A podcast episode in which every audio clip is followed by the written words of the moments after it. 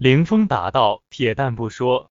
我们到药堂后，他也不和我玩，就盼着黄家庄那个送钱的快来。问他为什么，也不说，还要求我与纳兰保密。在姥姥家，我见过这位舅舅，认识。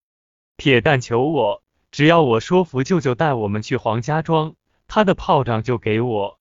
我们事先就躲在前面的拐角处。在哪里上的车？”吉耀问。难道铁蛋在黄家庄有认识的人？陈家善恍然大悟，拍拍脑门，叹声道：“哎，为何早没想到是香兰呢？”凌风，我问你，你们快到无涯道观附近时，铁蛋有啥反应？凌风说：“就是用力躲在我和兰兰的中间，紧紧的攥着我俩的手。我们沿着道观后面的路走，走着走着，大叫一声，就躺倒不动了。”喊也喊不醒，听声音不像是铁蛋的。赶车少年说：“对，我分明听到了女人的惨叫声。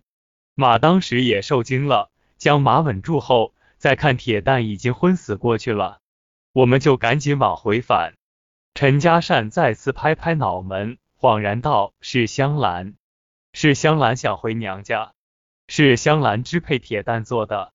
我们爷仨都被香兰给糊弄了。”还有枣花，枣花向我说，铁蛋曾问他去黄家庄是否还是走那条老路吃饺子时，铁蛋曾问过极光黄家庄送钱这个事，这些都是铁蛋想去黄家庄前的征兆啊。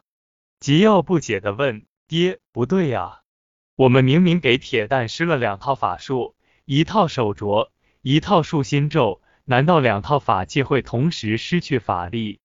即便没有法器的震慑，大白天也不可能闹鬼啊！一听“闹鬼”二字，赶车少年退后两步，惊问道：“你们是说叫铁蛋的孩子是鬼？不怕，孩子。”陈家善拍拍少年的头顶，安抚道：“既然问清了与赶车少年相关的事，就没有必要再留他。你现在可以回去了，不会有事。铁蛋很快能醒过来。”从现在开始，此事与你无关。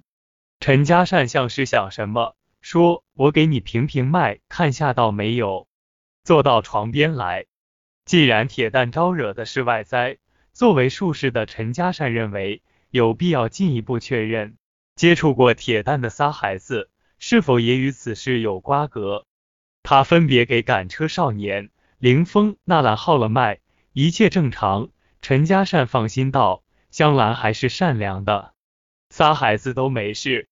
继而吩咐道：“好了，你可以回去了。回家后不要胡乱猜疑，不要乱说，好好过年。”光儿带凌风、纳兰到后院，我与耀儿有话说，让他走。赶车少年没有表现出多么的轻松，反而更加忧心忡忡。他特意看了床上躺着的铁蛋，像是自语。又像是对陈家父子说：“铁蛋，香兰，听我娘说起香兰这个名字。”出了诊室的门，赶车少年再次回望了一眼。陈家父子将赶车少年送到药堂门外，陈家善嘱咐路上小心。少年随口答应着，解开马的缰绳，赶了车向城南方向驶去。让陈家善没有想到的是，这位看似胆小的少年。一年后，竟然做出一件勇敢的事。当然，这是后话。诊室中只剩下陈家善与吉耀两人。吉耀颇有疑惑，问爹：“你说香兰的魂未免太出格吧？即便她生前与我嫂子是发小，也不该年三十在咱们家发作啊。”陈家善轻叹一声，道：“哎，现在不是说这些的时候。两件法器竟没有压住他的魂魄。”看来他是见到你嫂子后，亲情被唤醒，思念亲人心切的缘故。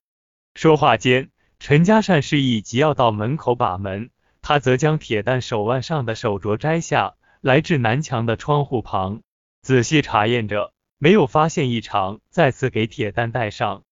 陈家善吩咐道：“摘下树心咒，看有没有异常。”为防止意外，陈家善站到门口守护。拆解术心咒的是由吉耀来做。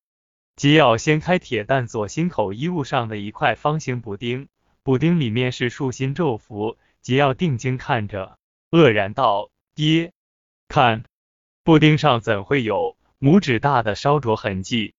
陈嘉善肯定道：“问题一定是出在竖心咒符上。”